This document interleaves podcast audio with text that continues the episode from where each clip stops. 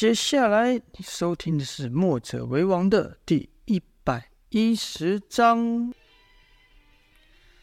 前面呢提到了，就是比武嘛，然后童风和莫文都算赢了两场，赢了两场，墨家军就算已经胜利了嘛。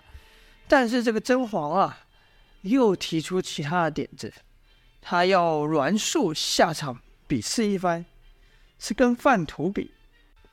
但场中其他没有人知道甄嬛出什么馊主意嘛？看到城主奖配下来，都以为啊，这个城主是要好好的称赞墨家人一番。毕竟这立军令状的事，也只有在大殿上议事的那些文武百官知道。多事的军校是不知道，还以为这只是一场普通的比武切磋呢。蒋佩对叶萧等人拍拍手，一连说了好几声“好，好，好”。莫家军果然如传闻一般，不，甚至比传闻更厉害。范将军，您说是不是啊？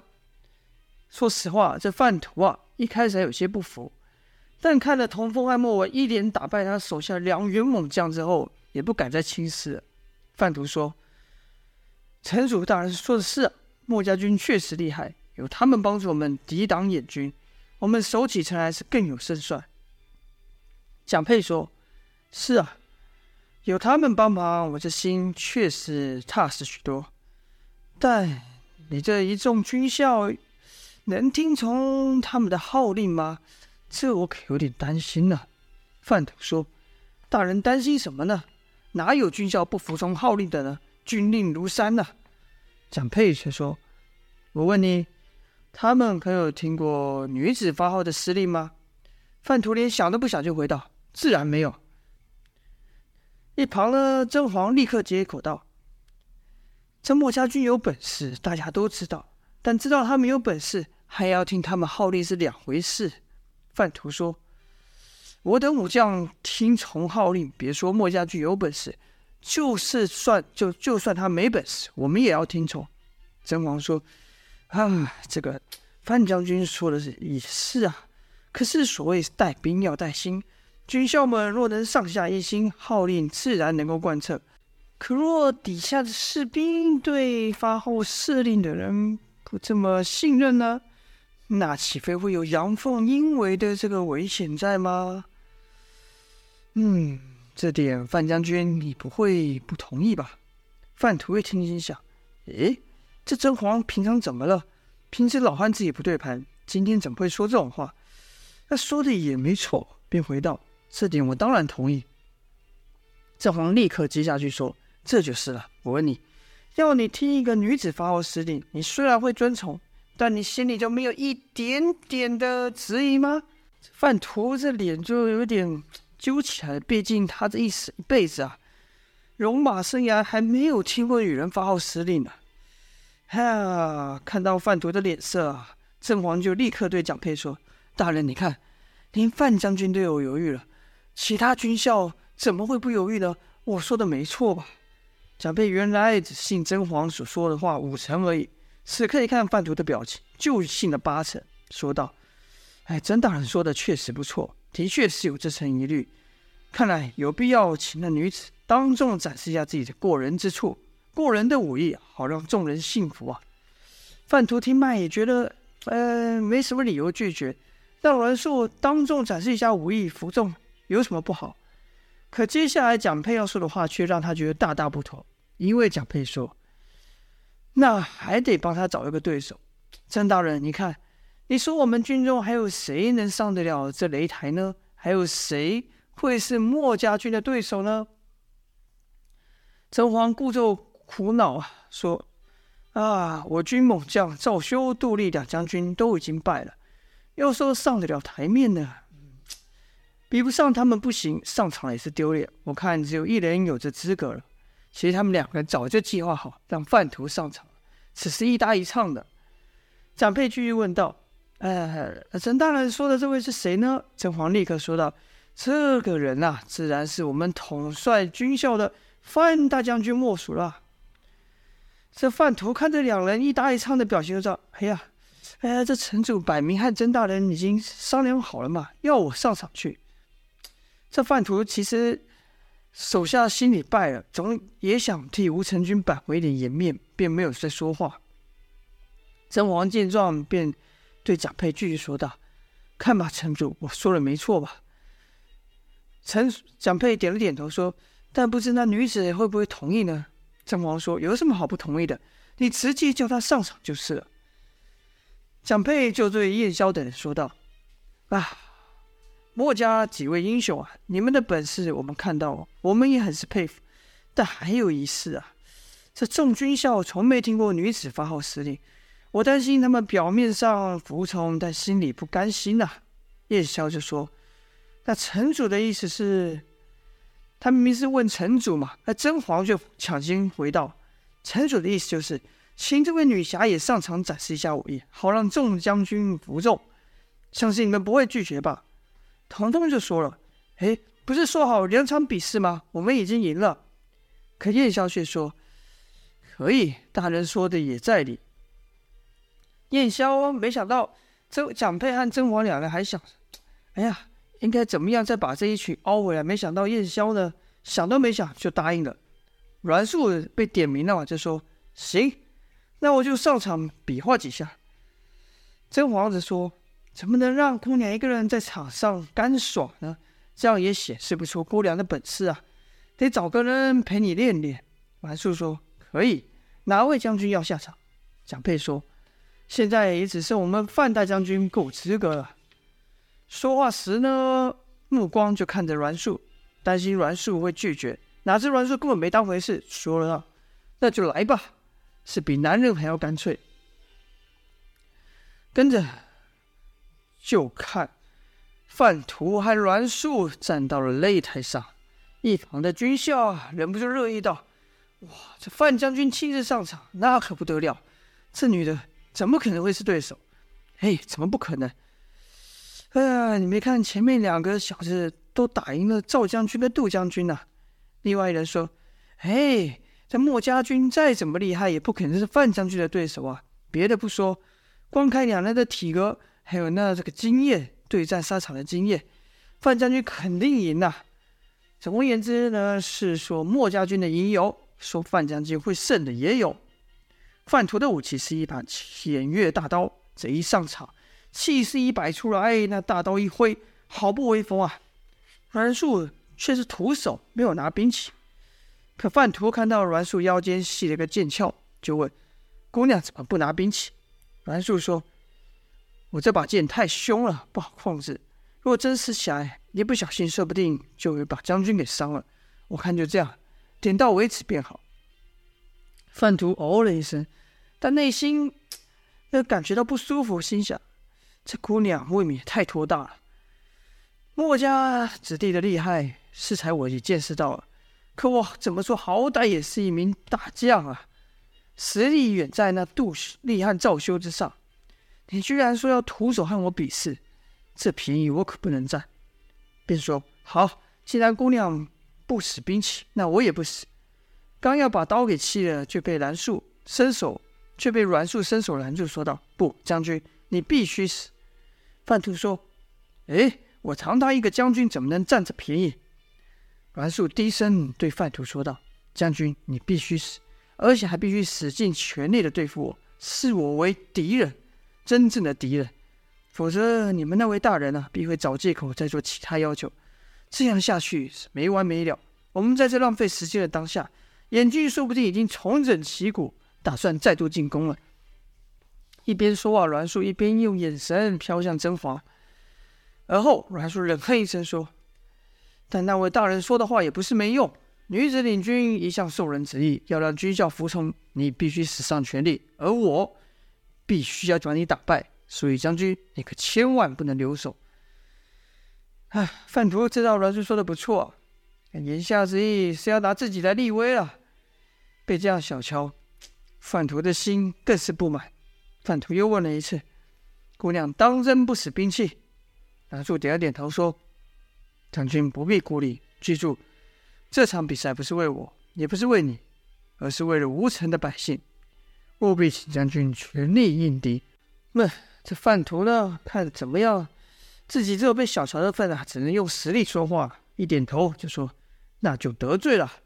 哦，向后退一步，双手握住刀柄，将那把偃月大刀横于半空中。光这一下，就可以看出那范图的力气丝毫不逊于那大力士杜立。出招前的范围，出招前的范图再次提醒道：“姑娘，小心了！”跟着就看范图抡起偃月刀横劈而来，刀劲惊人，还将地面的沙土给带飞了出去。